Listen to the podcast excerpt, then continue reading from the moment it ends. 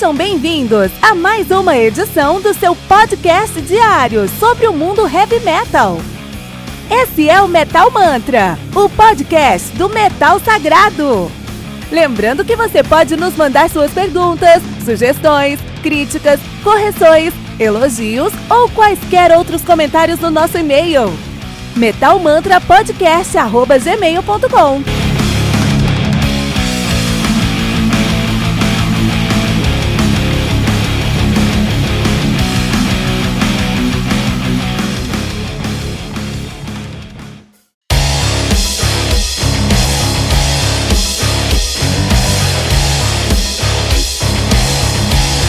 Você ouviu os últimos lançamentos do mundo heavy metal?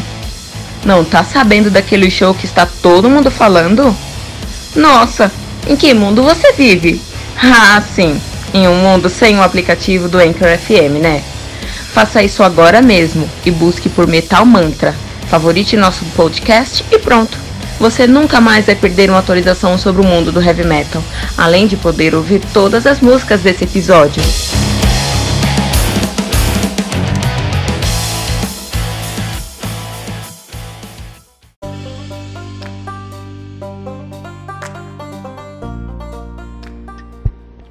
Relentless Reckless Forever, do Children of Bodom, álbum lançado no dia 9 de março de 2011 pela Spine Farm Records. Álbum que conta aí com 9 músicas, totalizando 36 minutos de play. Olha só que álbum curto do Children of Bodom, tão conhecido como Bodão, né? O Bodão, o Bodão aí que é uma banda de melodic death power metal. Os caras são de Espoo, na Finlândia, estão nascidos desde 97. De fato, de 93 a 97, eles assumiram o nome de Unearthed e no 97 ela subiu o nome de Children of Bodom, estão nativa aí desde então, né? Uh, os caras têm uma geografia decadente, essa é a realidade, porque em 97 eles lançaram um excelente uh, Something Wild, que é um álbum muito, muito cru, mas muito poderoso, né? Em seu aspecto. Depois eles lançaram aí o Hate Breeder de 82, Desculpa, Hate Breeder de 99, que é um álbum incrível. Follow the Reaper, um dos seus maiores sucessos de 2000. Hate Crew, Dem uh, Hate Crew Defro 1, meu álbum predileto dos caras de 2003. Are You There Yet, que concordo, né, foi tão, tão bem aceito, mas ainda é um álbum muito bom. E eles lançaram, cometeram o pecado de lançar o Blood Drunk em 2008, o Relentless Reckless Forever 2011, o Halo of Blood 2013, que recuperou um pouquinho da estima dos caras, caras conseguiram um sucesso aí. Depois já vieram com o terrível Worship Chaos de 2015 e agora eles lançaram o Hexed, que é sólido, é, é sólido. Não é a melhor, que é decente, não é a melhor coisa que eles fizeram, mas também não é a pior coisa que eles fizeram. Até então, a banda que atualmente é formada por Henka Blacksmith no baixo, Yaska Ratikainen na bateria, Yarni Warmer no teclado, Alex Wildchild no vocal e Daniel Freiberg na guitarra. Esse é o Children of Bottom, né? E o Relentless Reckless foi bom. O, os caras estão na geografia, como a gente já falou, é decadente, né? Os caras estão com um problema aí de encontrar é, o que os, os, que os fizeram chegar até onde eles estão hoje, né? O patamar que eles chegaram hoje. E aí é interessante porque, é, de certa forma, a, é, é muito difícil, eles, é, vai ser muito difícil para o Children of Bodom recuperar o seu status, porque de certa forma o que eles têm hoje é o que eles tiveram por muitos anos, cara. Eles têm um excelente é, é, trabalho com a sua personalidade musical, com a sua sonoridade, eles sabem muito bem o que os fizeram sonoramente chegar onde eles chegaram e eles continuam fazendo. O que falta ali é uma inspiração, são músicas que se que não são que não são ali só para cumprir um papel, um fillerzinho, né? Não, não é lançar um álbum de fillers, é lançar um álbum com clássicos do, da banda, né? Esse é um problema. O que vai ser difícil para os caras se reencontrar enquanto isso. Acho que talvez eles vão ter que, sabe, se privar das suas. Porque eles ganharam o mundo, né? Talvez se eles voltarem às suas origens e gravarem no mesmo estúdio. Tem um. Eu não vou lembrar que documentário é, mas na época do Are You There Yet eu vi um documentário dos moleques e, meu, uh, dava pra ver porque que os caras eram tão bons. Primeiro porque eles nunca estavam sóbrios, né? Nunca estavam sóbrios, todo momento estavam bêbados. O que é algo muito comum na Finlândia. Eu entrevistei o Kirsa, a banda mais brutal do mundo, de acordo com, com a própria banda, e com o Whale aí da, do Heavy Metal.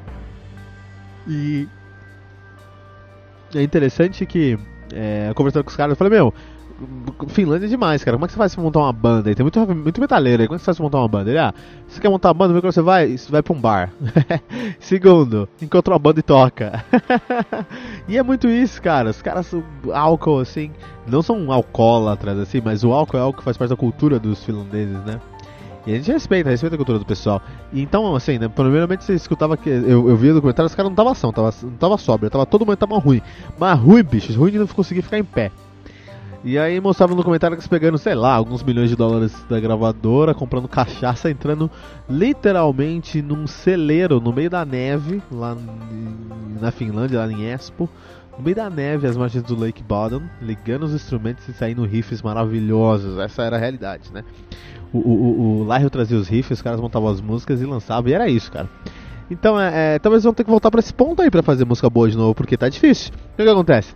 É, é muito interessante que a personalidade dos caras tá lá. Por exemplo, os álbuns que você. O Relentless, Reckless, Forever, por exemplo, ele tem todos os elementos que tornaram a sonoridade do, do, do Tune of Ball uma sonoridade sólida, uma sonoridade reconhecível, famosa, popular, uma sonoridade que eu reconheço a quilômetros de distância. Eles têm uma estética no riff muito específica, então o riff tem uma estética específica que é aquela. Eles mesclam muito Power Charge com Palm Muting com frases mais agudas, né? Isso que me lembra um pouquinho de Slayer, mas ele é muito mais rápido de Slayer. É a mesma, mesma estética de Slayer, só que é muito mais rápido, né? Slayer é muito mais devagar, é muito mais cadenciado. Uh, às vezes, apesar que algumas vezes eles dão uma cadenciada também, especialmente depois do Hate Crew Death Row. Mas em geral não, em geral eles têm aquela estética de riff bem, uh, uh, bem, bem misturado, bem mixado ali com é, elementos de power charge nas cordas mais graves e umas frases mais limpas nas cordas mais agudas. A timbragem das guitarras é muito específica, eles têm uma distorção, mas não é, é uma distorção aberta, uma distorção bem comprimida que deixa o som bem pesado, bem reto, bem paulado. É o que a gente fala, porque é incrível, porque os caras tocam em Ré e o Ré do Tune Ball não é mais pesado que o Ré da sua guitarra que você tá aí, cara. Não sei o que eles fazem, o Ré dos caras é mais pesado calibre das cordas, a, a produção mesmo, eles conseguem encontrar ali um, um, uma distorção bem comprimida e que deixa uma porrada maior, um punch maior no som, né? O vocal do Lyro é único, único. Ele tem um vocal muito legal, que é um vocal é, bem agudo, mas ele tem um backgroundzão de pop dos anos 80, tanto que eles fazem aí cover de várias coisas dos anos 80 e dos anos 90 também. Então é um cara que sabe cantar esses dois mundos, ele traz essa melodia pro, pro gutural dele. Então mesmo sendo impossível de entender o que ele tá falando, porque é um finlandês bêbado cantando em, em, gutural, dá pra entender a melodia. Ele tem um senso de melodia muito bom na voz dele, isso deixa o vocal rasgado dele bem fácil de ser digerido. A batera tem um timbre bem comprimido também, especialmente o bumbo, que eu consigo reconhecer a 200 km de distância. Tem um teclado que mescla, que vai viajar entre dois mundos aí, três mundos. Tem basicamente três efeitos no, no, no teclado do Warman. Ou ele tem um harpsichord que me lembra Stratovarius, e ele geralmente usa esse harpsichord para completar os riffs da guitarra, então ele faz o papel de baixo, né? Ou ele tem um, um efeito de orquestra, taran, sabe? Que eles de taran. Então tem aquele efeito de orquestra que ele coloca nos buracos do riff, ele faz isso demais, especialmente no Reckless Forever. Escuta Hate Crew Death Rose vai entender esse efeito que eu tô falando. Ou ele tem um efeito de. Um, de. Qual é o nome de, de lead, de lead, de, de lead pra, pra solar. Que aí é uma guitarra no teclado. E o cara sola muito, cara.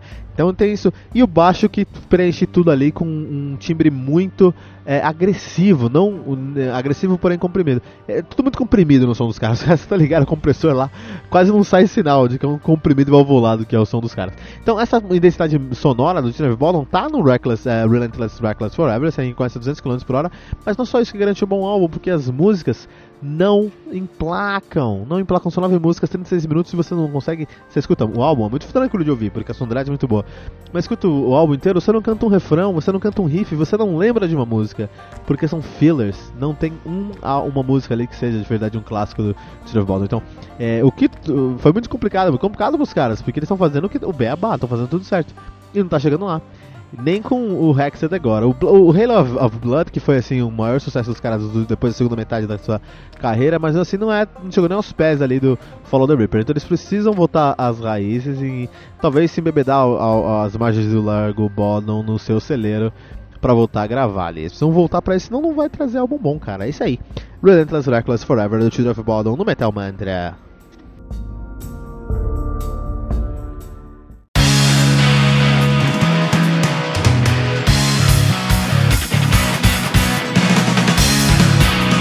Pera aí rapidinho. Você ainda não baixou o aplicativo do Anchor.fm? Como assim? Faça isso agora mesmo e busque por Metal Mantra. Favorite nosso podcast e pronto. Você nunca mais vai perder uma atualização sobre o mundo do heavy metal, além de poder ouvir todas as músicas desse episódio.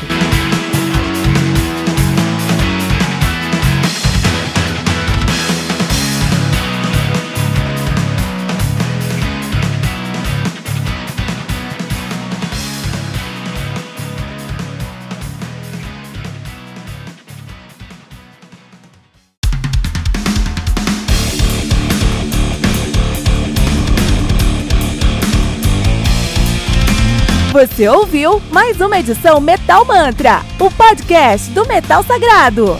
Apresentação: Kilton Fernandes. Não deixe de compartilhar a palavra do metal compartilhando esse episódio, usando a hashtag Metal Mantra.